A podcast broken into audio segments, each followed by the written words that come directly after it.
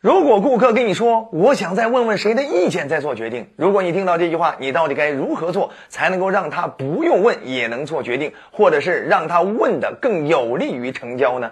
在这里送你四条建议。首先，的第一条建议呢，就是你要先要得对方的积极表态，把对方先变成自己人。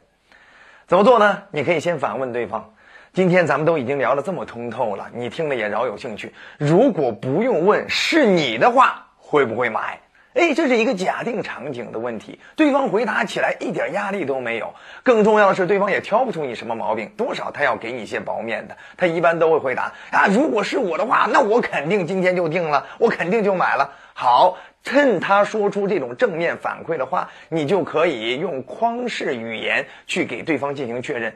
那换句话说，就是你蛮认可我们的东西的，只是你不确定谁谁谁的意见，对吗？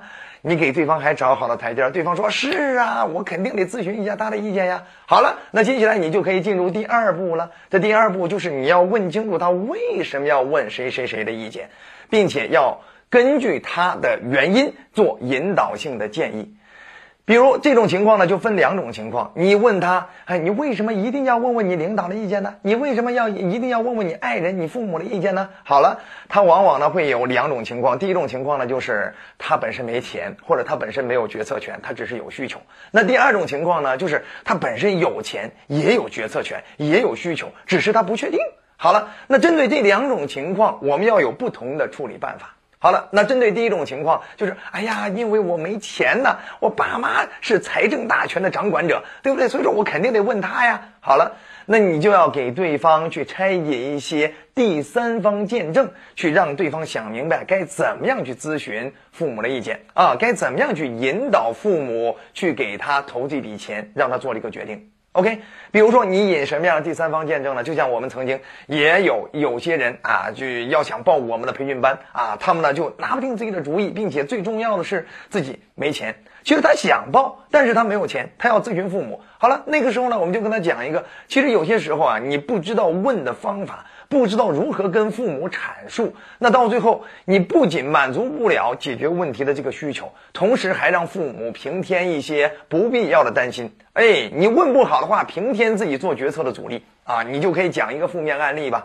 啊，就比如说有些人呀不成熟，跟父母一上来就说啊，爸妈，我要报一个什么培训班啊，这要花我多少钱？我觉得这个培训班太好了，也说不出好个一二三四五啊。最后呢，父母就觉得他太冲动了啊，这有可能是骗人的，不正规。最后呢，就阻着让他不再报名，对吧？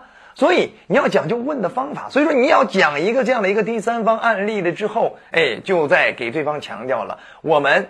既然有这方面的需求，只是因为没钱或者没有决策权，我们想让有钱有决策权的某一方给我们投这笔钱。好了，那我们就要讲方式。好了，讲方式，你再引导一个正面案例，比如说曾经我们有一个跟你一样的学生，然后当时他就非常成熟，他跟父母当时沟通的时候，就不是一下子提产品，而是跟父母说：“哎呀，我现在确实工作上，我想着让自己能够刚进入工作职场了之后，能够快速起步，能够快速跟上一些那些优秀人的步伐。我发现大家都特别爱。”学习，然后呢，我也想让自己多充充电啊！你看，这在铺垫场景，铺垫解决问题的必要性。那父母听完了之后，肯定觉得那是啊，孩子现在就是得跟上步伐，思想迭代这方面都得跟上啊！你不能像我们这老一代啊！那你你准备怎么做呢？哎呀，我准备多买点书，但买书呢效率又太低。其实我发现我周围很多的一些同事原来不如我，后来经过一些相关训练班的训练呀，我发现他们真的是一日千里啊！对工作的这种效率和效果呀，远超于我。哎，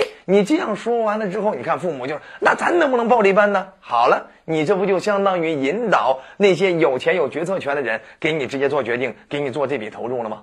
所以你看，你针对那种，哎，他问是因为自己没有决策权、没有钱啊。好了，那么你就要给他讲负面案例，提醒他不要瞎问，问不好平添阻力。同时要给他讲正面案例，引导他，你要讲究这些问的方式方法，最后才能够满足自己的需求。好了，那你针对第二种情况呢？第二种情况就是他本身有钱有钱有钱有决策权，呃，同时也有需求，只是他不确定，他想咨询一些别人的专业意见。好了，在这种情况下，其实你就可以直接引导他，让他呃这个呃，今天你都已经了解这么清楚了，对不对？没有人比你更清楚眼下的这个决定对你的帮助。对不对？你今天你问一个并不知情的人，一个局外人，即使他在某方面是专业的，但是他对此情此景，对眼下的这个方案的多维度的功能，对你的必要性，他并不了解。所以你问完了之后，有可能到最后让自己又听到了一些不专业的建议，因为那些人没有调研，他其实没有绝对的发言权。哎，你看你这样引导完了之后，有可能对方想明白了，直接自己拍板就给你做决定了，对不对？好了，这里跟大家所说的分两种情况，你了解对方要问谁的两种情况的原因，你再做分别的引导式的建议。好了，那第三条建议呢，就是。呃，我希望你能够去直接劝服对方，跟你一起去做那第三方的任务啊，做做那第三方的思想工作。他既然提到了我要问问某个第三方啊，好了，那你直接就跟他说，既然你在这方面不足够专业，你也确实想解决这样的问题，刚好我专业，那这样咱们约个时间，看看什么时候能够跟他见面。哎，我跟你一块儿去做他的工作，帮你去解决这样的问题。你看，他就没有太大的抗拒理由。为什么？因为他已经表示出来了，他在这方面是认可的啊，他在这方面是有需求的，是想解决的。好了，只是他不够专业。好了，你提出来，你不够专业，我专业，咱们一块儿去想办法解决。这可能对你也是好事，对他也是好事，因为我见到他了，我可以更清楚的给他阐述明白。对吗？好了，当然见他之前要提前让他做一些铺垫工作，铺垫你在这方面有多专业啊，等等，铺垫这些东西的相应的价值性、必要性。好了，铺垫完了之后，见面的时候，哎，要对你有有相应的一些塑造。这样的话，提前有相应的铺垫和塑造，那么你在做这个人的工作的时候，这个人一见你就把你当做专业的人，当做权威的人，他就更愿意听从你的相应的建议。好不好？好了，这是跟大家所说的，就是拉着对方一块儿去做第三方他要咨询的那个人的工作。当然，还有第四点呢，就是学会激发对方的自我意识，以促进成交。就是用一些方式引导的语言，引导对方说出更多有利于成交的话。比如，你可以跟他说：“此情此景此方案，所有细节你是最清楚的，没错吧？”是啊。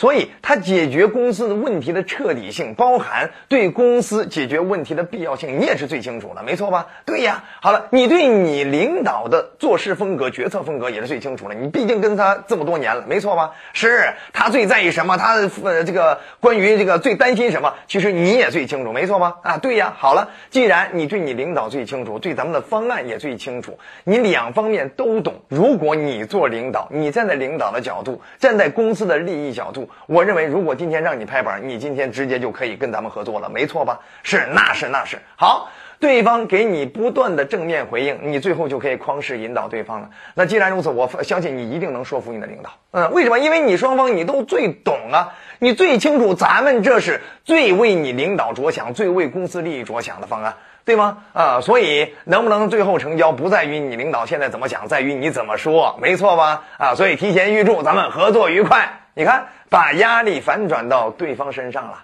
嗯，为什么？因为你已经把场景再现，你最懂领导，你也最懂方案。如果让你做决策，站在领导角度，你也会定下来。所以，最后问题的关键不在于领导怎么说怎么想，而在于你怎么描述。明白了吧？啊，最后呢，我们还可以再结合着，我愿意陪同你，我们一起去做领导的工作，把这件事给领导拆解的更详细一些，让领导看到全维度，让领导更精明的做决策。OK，哎，你拿出来这样一个积极面对的态度，基本上对方是很难抗拒的。好了。这就是跟大家所谈到的，我们遇到顾客说我想再咨询谁的意见，在做决定的时候，我们如何做的四条建议。我们总结一下，首先第一条就是先换得对方的积极表态，把对方先变成自己人。那第二条呢，就是我们要问清楚对方为什么要问啊，再引导性的给建议。那为什么要问？背后有两个场景，一个场景就是他自己没有决策权，没有钱，在这种情况下，我们给负面案例和正面案例引导对方。怎么问才是有效的？好了，那另外一种情况呢，就是对方有钱有权，同时有需求。在这种情况下，我们就是让对方变得更坚定，不要咨询一些不了解情情况的不专业的意见。好了，那么第三条建议呢，就是我们要。拿出来一个姿态，就是我跟你一起去跟那第三方，我们去跟他做思想工作哦，或者是把这件事给他说的更明白一些，这对你对他都是好事儿。好了，最后一条建议就是激发对方的自我意识，压力反转，以促进成交。如果你觉得这视频对自己以及周围朋友有帮助，欢迎你点赞转发给更多的朋友。如果你还想提高更多的销售成交技巧，欢迎你持续关注，后面更多的专业干货等你来。如果觉得好，就欢迎点赞、转发、好评、收藏。我们下集再见。